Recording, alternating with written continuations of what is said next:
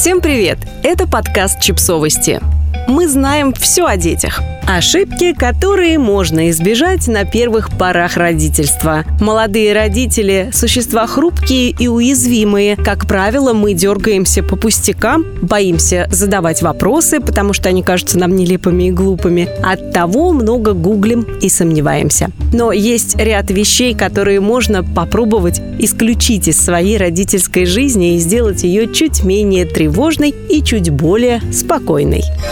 Паниковать по любому поводу. Многие молодые родители слишком остро реагируют на такие вещи, как младенческие срыгивания или рвоту, и дети улавливают это беспокойство, заявил врач, директор детского некоммерческого центра в Нью-Йорке Леон Хоффман в беседе с WebMD. Родители могут потратить весь первый год жизни ребенка на беспокойство о малозначительных мелочах. Много или мало ребенок какает, не слишком ли много он срыгивает, достаточно ли он ест или нет нет. Не очень или много он плачет, и все такое прочее. Знакомо, да? Все эти переживания только помешают вам наслаждаться моментом и получать удовольствие, наблюдая за первым годом своего малыша. Дети на самом деле гораздо менее хрупкие, чем мы о них думаем, отмечает Хоффман считать плач чем-то ужасным. Как родители мы считаем, что основная наша цель – сделать все возможное, чтобы ребенок не плакал. Родителям кажется, что плач и крик – это признак того, что что-то пошло не так, и нам срочно нужно исправить положение вещей.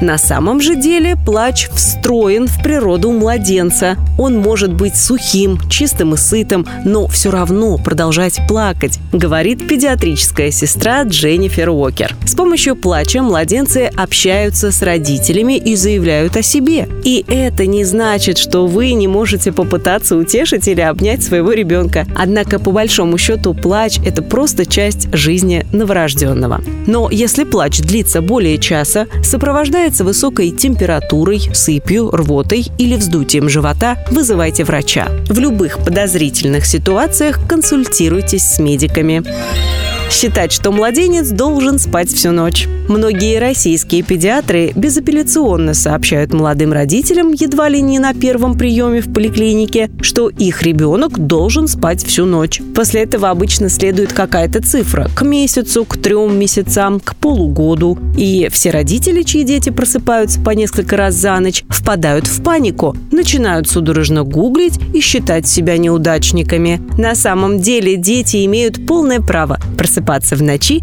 и требовать еды. Ничего не попишешь перегревать ребенка. Все эти шерстяные носочки от прабабушки, двойные распашонки и пеленки, одеяло и уютные бортики при температуре плюс 25 в комнате не делают ребенка счастливым. Он запросто может перегреться, поскольку его система терморегуляции еще несовершенна. А кроме того, сообщить вам о том, что ему жарко, он может только криком и плачем, которые только способствуют повышению и без того поднявшейся температуры. Другая сторона этой же проблемы – паниковать всякий раз, когда у малыша 37,5. На самом деле, в младенческом возрасте такая температура – вариант нормы, а опять же из-за несовершенства функции терморегуляции. Не чистить первые зубы. Заботиться о здоровье полости рта необходимо с самого раннего детства. Как только у ребенка появился первый зуб, необходимо протирать его специальной младенческой щеткой. Паста опциональна, но если все же решили ее брать, то смотрите, чтобы на упаковке стоял значок 0+, и было написано «паста безопасна при случайном проглатывании». В год можно начинать чистить зубы уже настоящей щеткой и постепенно учить малыша сплевывать пасту. Забивать на отношения с партнером. Да, вы стали родителями, но это не значит, что можно попросить прощаться с любовными отношениями. Безусловно, рождение детей влияет на брак, но эта ситуация временная и при правильном отношении к ней исправимая. Оставайтесь партнерами, став родителями. Это поможет вам получать больше удовольствия от будней с ребенком. Правда верить устаревшим советам и делать так, как сказали старшие родственники. Мы живем в мире, в котором можно проверить любую информацию, том числе и о том, нужно ли купать ребенка в марганцовке, допаивать грудничка водой, надевать шерстяные носки летом и брить годовасика наголо.